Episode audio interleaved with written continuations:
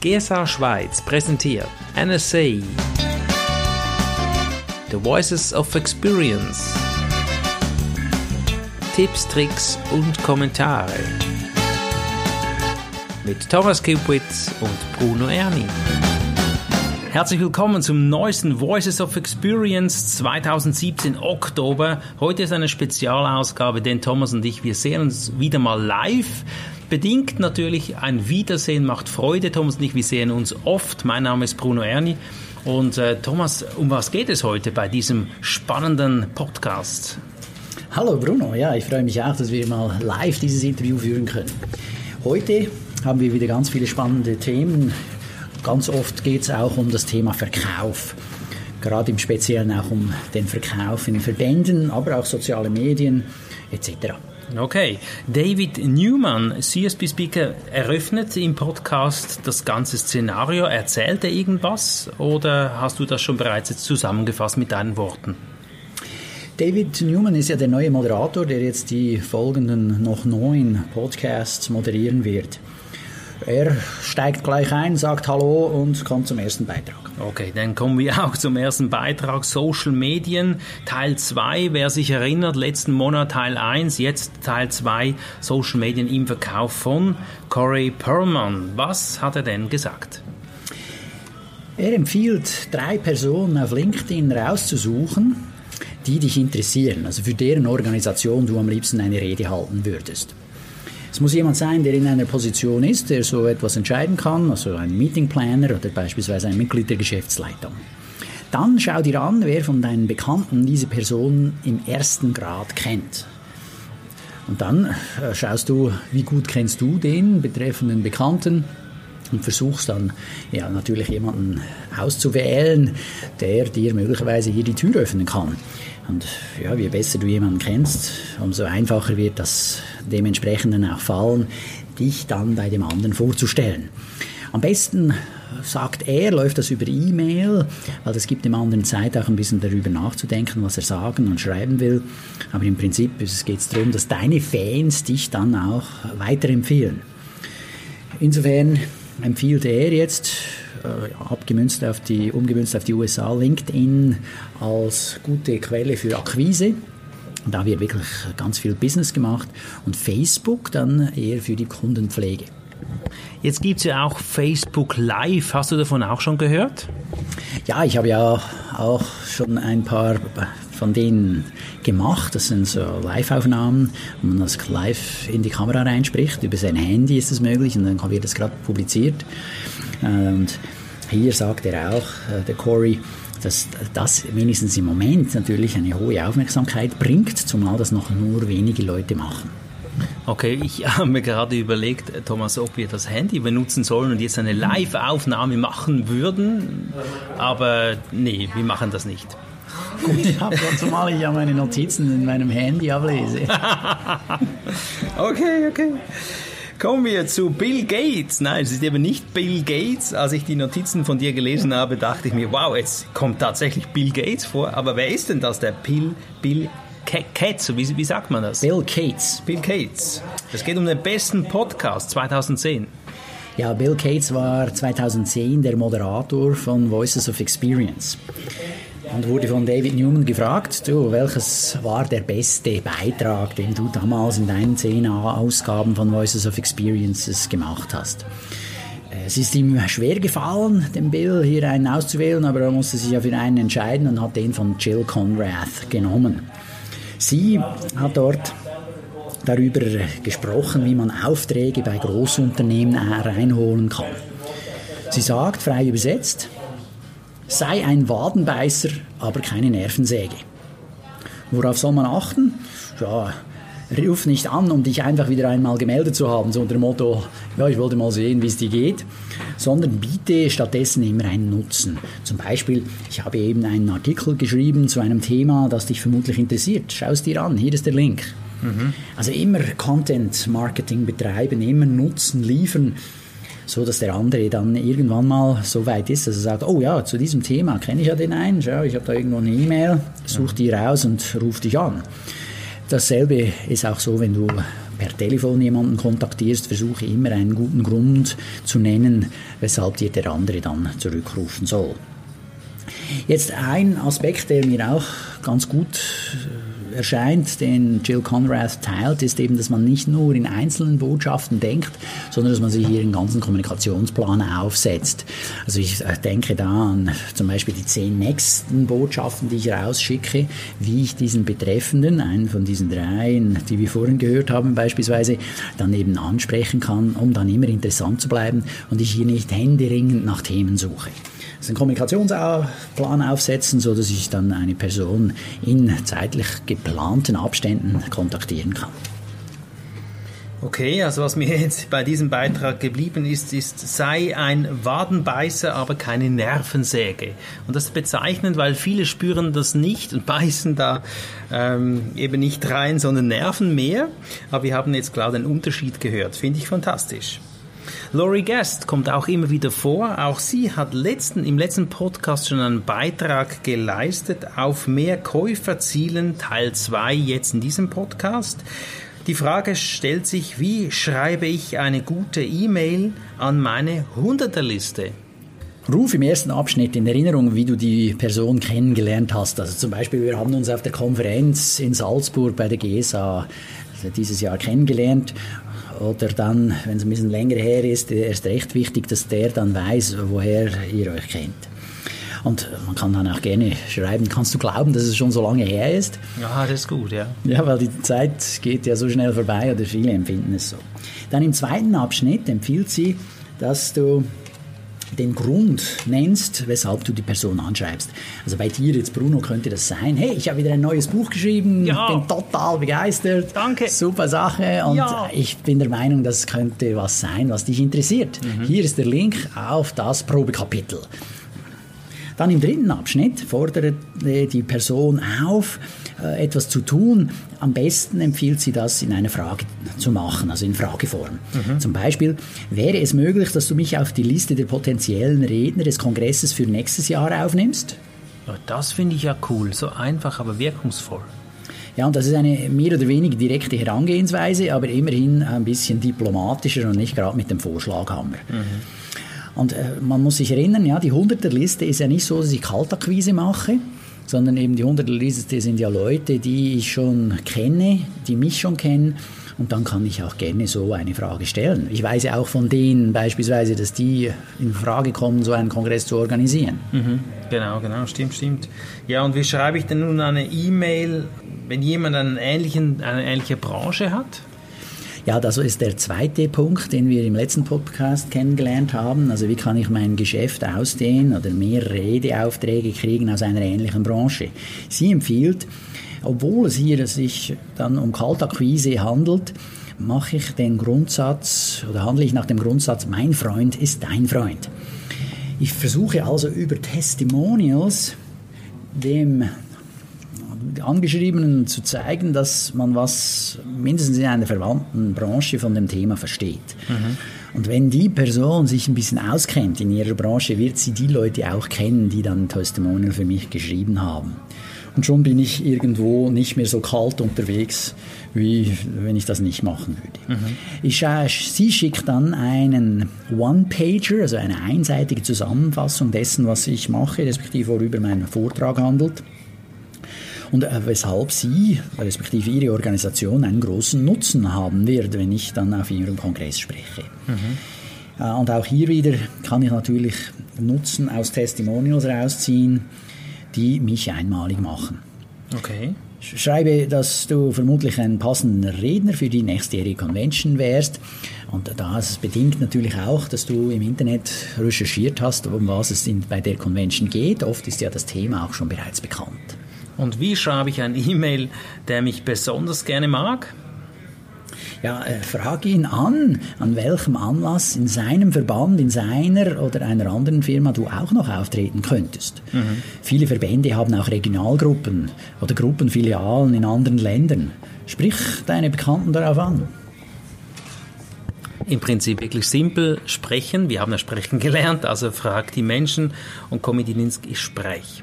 Es reicht schon jetzt, sagt Jess Pettit, eine Frau, eine Superfrau, eine CSP-Speakerin. Warte nicht, bis oder etwas perfekt ist, sondern fange endlich an. Und da gibt es doch noch mehr dazu, Thomas. Ja, sie adressiert insbesondere Leute, die nie in die Gänge kommen, die sehr viel ja, sich Gründe überlegen, weshalb es nicht geht. Und das ist natürlich ein Horror, oder? Das ist wie wenn du eine, in eine Bar reingehst und denkst, oh, die Dame möchte ich ansprechen, tu es in den ersten drei Sekunden, weil nachher hast du so viele Gründe im Kopf, weshalb es dann wahrscheinlich nicht gelingen wird, dass du es vermutlich nie machen wirst. Genau, genau, genau. Und im Business ist es natürlich zum großen Teil auch so. Mhm. Sie empfiehlt dass ich halt einfach mal anfange. Fange an, mach's. Und äh, sei dir auch nicht zu schade, pro, äh, zu probieren, zu probieren. Also probiere zu probieren. Also, also versuch's einfach mal. Mhm, mhm, ja, und äh, sei nicht zu selbst, selbstkritisch. Also viele legen sich dann die Latte zu hoch. Und äh, sie sagt, nein, äh, es halt mal, auch wenn es vielleicht nicht so gut ist, aber äh, du hast jetzt das Beste dabei, das du bringen kannst und mach das mal. Mhm. Dann äh, lass auch Raum für die Ideen von anderen Leuten. Verwirf deren Ideen nicht gleich von vornherein. Mhm. Äh, manchmal ist es, äh, vielleicht hast du das auch schon festgestellt, Bruno, äh, du, willst jemandem einen guten Tipp geben und der hört einfach nicht hin. Ja. Und, äh, ja, was, was, hast du gesagt? Ich habe jetzt gerade nicht zugehört. Ja, genau. Ja, fantastisch. Oder? Das ist einfach schade. Und äh, klar, manchmal geht mir das auch so. Aber äh, es ist schon wertvoll, auch mal andere Ideen auch einfach, einfach mal ein bisschen auf sich wirken zu lassen. Mhm. Und dann drittens, verbinde dich mit Leuten, die andere Ideen haben, also mit Absicht andere Leute angehen, die von anderen Bereichen herkommen, sodass du nicht immer im gleichen Topf drin kochst, wenn du so willst, sondern probier auch mal eine Paella-Pfanne aus, probier mal eine Grillpfanne aus, respektive äh, unterhalte dich mit deren Köchen und schon wirst du vermutlich viel Brauchbares dabei haben. Mhm. Und es geht immer wieder Menschen, die gehen an Seminare, gehen an Coachings, gehen an Ausbildungen, mit dem Ziel, mal irgend selbstständig zu sein, sind es nie, weil sie immer in Ausbildung hängen bleiben. Und für diese Leute oder auch für mich ist wirklich mal zu sagen, raus damit jetzt. Du hast einen riesen Wissensrucksack schon angeeignet, bist vermutlich ein Riesenexperte in deinem Gebiet, also raus damit. Tun, tun, tun. Es gibt natürlich Wanderhallen, Lobbys und Bars. Und da geht es ja in diesem Podcast auch, äh, gibt es ein Modul in diesem Podcast von David Newman, er, er interviewt erfolgreiche Speaker der NSA. Was wird da erzählt? Ja, in diesem Beitrag des Voices of Experiences interviewt David Newman Donna Cardillo. Sie ist schon seit 22 Jahren als Rednerin unterwegs. Und sie sagt, für sie war es wichtig, ihre Inhalte, alles was sie macht, mal zu hinterfragen. Angefangen bei ihrem Thema, ihren Lieferanten, ihren Mitarbeitern, ihren PowerPoint-Folien, einfach das ganze Programm. Und sie sagt, das hat sich gelohnt. Sie hat sich auch stark verändert und hat sie noch erfolgreicher als in der Vergangenheit gemacht vielleicht ein Anstoß mal für den einen oder anderen, der schon länger im Geschäft ist. Okay, sich zu hinterfragen und zu gucken, bin ich noch genug sexy, ja, für den Markt. Sehr schön. Ja, Mary Kelly, CSP-Speakerin, der versteckte Markt der Verbände. Die Frage ist ja immer wieder, wie komme ich an Aufträge ran? Brauche ich da Vermittler, Agenturen? Braucht es Verbände? Wo komme ich da in die Gänge? Wo sind die denn, Thomas? Ja, da gibt es natürlich viele Anhaltspunkte. Also Sie reden eben vom versteckten Markt der Verbände, weil viele Verbände gehen nicht an eine Redneragentur, um sich einen Redner zu buchen. Sei es, weil sie nicht daran denken oder weil es ihnen zu teuer ist. Und äh, jetzt ist natürlich die Frage, wie finde ich dann die Verbände trotzdem so, dass ich sie auf mich als Redner aufmerksam machen kann? Ja, eines ist klar, Google ist natürlich eine gute Quelle, aber noch besser jetzt für die USA ist zum Beispiel eine Webseite, die heißt Events in America. Oh, okay. Events in America. Gibt es das auch für die Schweiz? Hast du da mal was recherchiert? Ja, ich bin dann natürlich sofort auf Google, kurz recherchieren. Und tatsächlich, diese Website hatte ich schon vor ein paar Jahren mal rausgezogen. Ich habe die auch angeschrieben. Äh, die heißt verbände.ch. Das E äh, wird geschrieben mit AE. Verbände.ch ist ein guter Ausgangspunkt. Und dann in der lokalen Bibliothek, also physisch, stellen Sie sich das mal vor, kann man also tatsächlich auch noch das eine oder andere finden. Da gibt es nämlich ein Buch, das heißt Publikus, Schweizer Jahrbuch des öffentlichen Lebens. Das lohnt sich auch mal äh, aufgemacht zu werden, da lohnt es sich mal reinzuschauen. Da gibt es auch eine entsprechende Datenbank dazu. Und da kann man auch ganz viele solche Vereine, kann man sich Parteien, also politische Parteien rausschreiben, alles mögliche solche Gruppen, die sich irgendwo treffen, sind da aufgeführt. Und äh, von mir sind auch einige von diesen Gruppen drin. Also unter anderem der Rhetorikclub oder die Rhetorikclubs und jetzt demnächst dann die Debattierclubs. Und äh, super Quelle. In Deutschland gibt es das deutsche Rennerlexikon als Ergänzung, aber ich würde auch hier Google vorschlagen, mal zum Suchen. Der nächste Punkt gefällt mir besonders. Patrick Donadio, ich hoffe, ich spreche das richtig aus. Da geht es um einflussreiche Kommunikation. Warum gefällt mir der Beitrag? Weil er, hat sechs Schritte für eine bessere und gute gelungene Kommunikation. Wie sind denn diese sechs Schritte? Da hast du da einen Auszug davon. Ja, heute hören wir die ersten drei von diesen sechs Schritten und beim nächsten Mal dann die weiteren drei. Er hat ein Akronym dafür gemacht also es ist Englisch, heißt Impact und heute hören wir die ersten drei Schritte für I, M und P. Das I steht für Intention, also Absicht. Da lohnt es sich zu überlegen, welches ist die Absicht, die ich habe, wenn ich jemanden anspreche. Äh, was ist meine Absicht, wenn ich vor einem Publikum spreche? Also sowohl wenn ich auf der Bühne stehe, wie auch wenn ich mit jemandem eins zu eins rede, ist es gut, das zu überlegen. Welche Absicht habe ich? und nicht einfach drauf losblabbern. Dann äh, der zweite Buchstabe M steht für Message und für Methode, Method. Bei der Message geht es klar darum, ja, was will ich denen als Hauptbotschaft mitgeben. Da empfiehlt er, eine Mindmap anzuwenden, um seine Gedanken zu sammeln und zu ordnen. Bei der Methode geht es darum, zu überlegen, welchen Kommunikationskanal hat mein Gegenüber am liebsten. Also lieber eine E-Mail, ein Telefon, ein SMS oder WhatsApp. Ich habe solche Spezialisten, denen schicke ich eine E-Mail und ich höre wochenlang nichts. Wenn ich sie dann sehe, sagen die, ah oh ja, meine E-Mail, die schaue ich eigentlich nie an. und dann der dritte Punkt, das P steht für Person. Ist mein Gesprächspartner intro oder extrovertiert? Ist er analytisch oder personenbezogen? Also es geht dort um, auch wieder um diese Präferenzen, was die Person gerne macht und wie die so drauf ist. Wo erreiche ich ihn am besten, auf welchem Kanal? Ja, liebe Zuhörer, ich hoffe, du hast das alles verstanden. Wir sind hier im Restaurant und im Hintergrund hören wir halt Geräusche. Das ist bei einem Live-Talk so. Heute ist ein spezieller Talk live nämlich und deshalb geht das ungeschnitten weiter. PowerPoint treffend einsetzen. Mike Robertson, er erwähnt, die Präsentation soll dich nicht ersetzen, sondern unterstützen und er hat dazu ganz eine klasse Idee. Ja, also die Präsentation soll ich nicht ersetzen, sondern unterstützen. Das ist einer meiner Lieblingssätze, die ich immer wieder meinen Teilnehmern des Rhetoriktrainings mitgebe. Eine Folie muss interessant sein zum Anschauen. Ja, genauso wie heutzutage keiner mehr schwarz-weiß fern sieht, sondern nur noch farbig. Ja, die, die Folie darf ab und zu ausgeblendet werden. Und auf diese Weise steuere ich die Aufmerksamkeit des Publikums. Wenn ich sie nämlich ausblende, dann werden die Zuhörenden, die Zuschauenden automatisch wieder ihre Aufmerksamkeit mir schenken. Dann hat er ein paar Ideen geteilt für Interaktion. Ah, also eine Folie kann auch auf der Bühne, äh, auf der Leinwand, dann hat er ein paar Ideen für Interaktion geteilt. Zum Beispiel kann man einen Satz auf die Folie schreiben dann haue ich physisch mit der Hand auf die Leinwand, dann fallen ein paar von den Buchstaben runter und schon formt, entsteht ein neuer Satz. Mhm, genial. Das kann echt witzig sein. Ja. Ja, man muss einfach das Timing ein bisschen üben, dass das dann stimmt. Fantastisch. Oder du packst zum Beispiel einen Buchstaben mit der Hand und schiebst ihn aus der Folie raus. Mhm. Ja, wie geht das? Äh, du kannst das timen mit der Fernbedienung. Ja, du hältst die Fernbedienung diskret in der einen Hand und mit der anderen Hand haust du auf die Leinwand oder eben verschiebst dann den Buchstaben. Das ist wunderbar. Du kannst auch ganze Folien verschieben, habe ich auch schon so gesehen.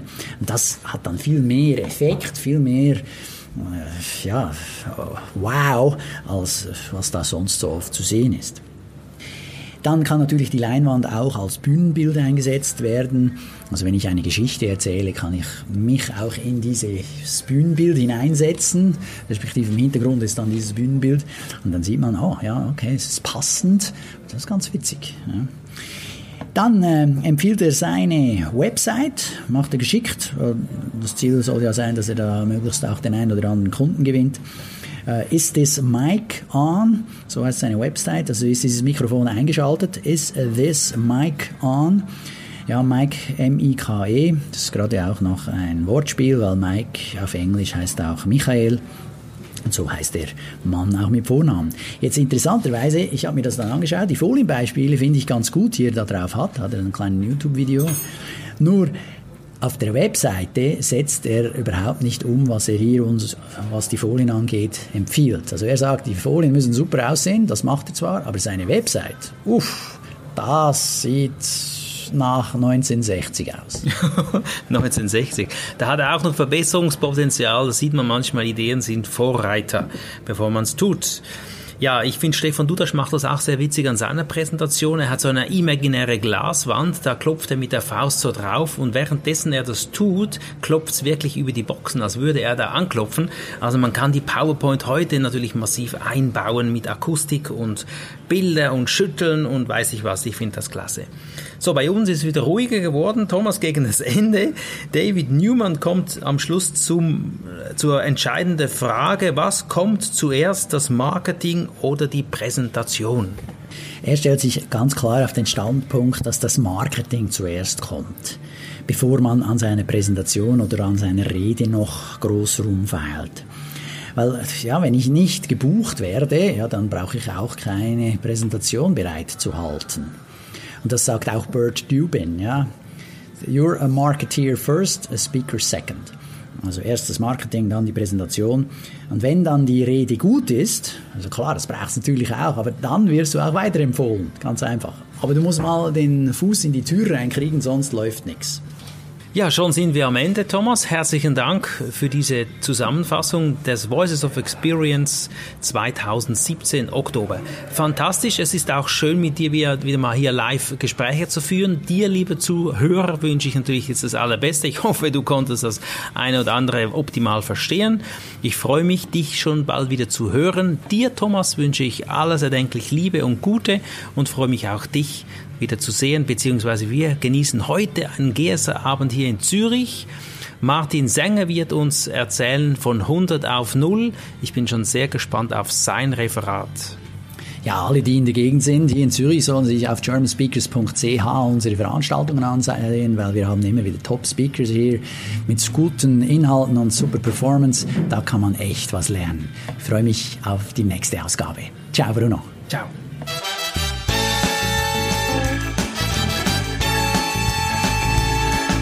GSA Schweiz präsentierte NSA The Voices of Experience.